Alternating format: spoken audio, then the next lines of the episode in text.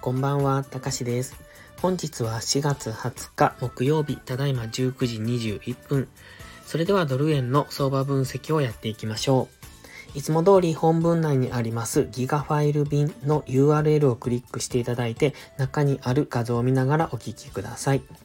最初にお知らせです。ポストプライムではプライム投稿という有料の投稿もしております。環境認識が苦手な方、チキン利食いをしてしまう方、コツコツドカンで負けてしまうという方に、わかりやすい相場分析とテクニック解説をしています。毎日投稿してますので、ご興味のある方は、まずは2週間の無料期間からお試しください。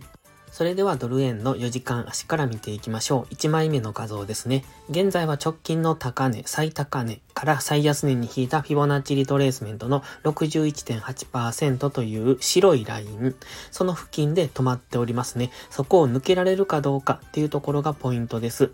そこはちょうど直近の高値でもありますので、オレンジの水平線の引いてある高値ですね。135.11に、そこを明確に上抜けられるかどうか。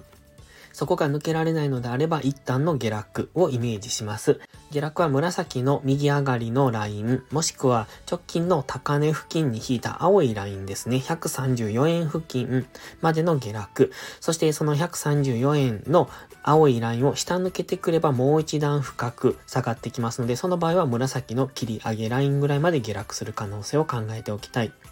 ただし、今、高値圏に張り付いてますので、一度上抜けるんではないかと考えております。で、上抜けた場合は、135円のミドルぐらいまでは上昇する。もしかすると、136円手前ぐらいまで上昇するかもしれませんね。基本的には今もう少し上昇余地がありますので、下がったところを買っていくというスタンスがいいと思います。ただ、ストキャスティックス、 MACDともに怪しくなってきましたので、もし急騰をするのであればそこにはついていかない方がいいと思います。今は日足のストキャスティクスも高値圏からデッドクロスしてきております。そして4時間足のインジケーターも少し怪しくなってきたので、どちらかというと一旦下落するんだろうとは思いますが、とは言いましてもなかなか下げきれてませんので、えっと、一旦急騰してからの下落になるのか、それともしばらく横横で日柄調整をしてからの次の上昇になるのかというところです。下落をしてくれれば、GMMA の青帯付近まで下落をしてくれれば、次は買い場を探していけばいいと思いますので、今は売り場を探すよりも、え買い場を探していく、つまり下落を待つ、そういうタイミングかなと考えてます。次は1時間足です。で、もう少し上昇余地があるとは思うんですが、1時間足の GMMA に、えー接してからの上昇が弱くなってますよね。ちょっとずつ高値を切り下げてきてます。1時間足では GMMA に沿って安値も切り上げてますが、高値もじりじりと切り下げてきてます。今、エリオット波動5波が完了したのであれば、もう一段の下落っていうのも考えておきたいんですが、え前回ですね、昨日、おとといで5波が完了して、そこから今新しい波になっている可能性もあります。その辺が今はわかりにくいんですが、下がったところでは次4時間足の GMMA 接触からの上昇になってきますので、まずは下がるのを待つ。その下落を狙うのではなく、下がったところからの次の4時間足単位での上昇の流れを待っておくのがいいと思います。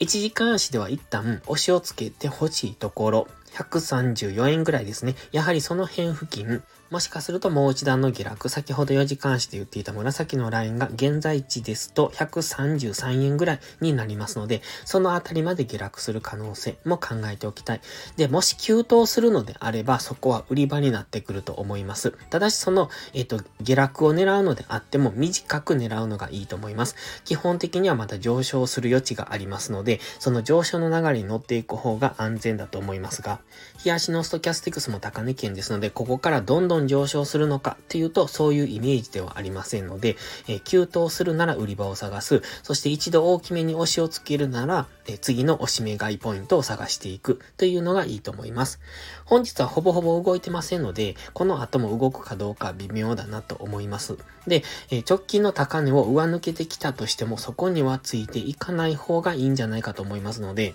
次、おしめ買いを考えるのであれば、135.1付近を明確に上抜けた、その後の調整下落が終わってからの次の上昇の流れに乗っていくのがいいと思います。基本的にはずっと高値更新をしてきてますので、逆張りではなく順張りでやっていくのが安全ですが、それも今は難しくなってきてますので、順張りもしっかり下がるのを待って、そこからの押し目買い、つまり下がるのを待ってから買っていくっていうスタンスでないと、高値圏を掴んでしまうことになるので、そこは注意です。それでは本日は以上です。最後までご視聴ありがとうございました。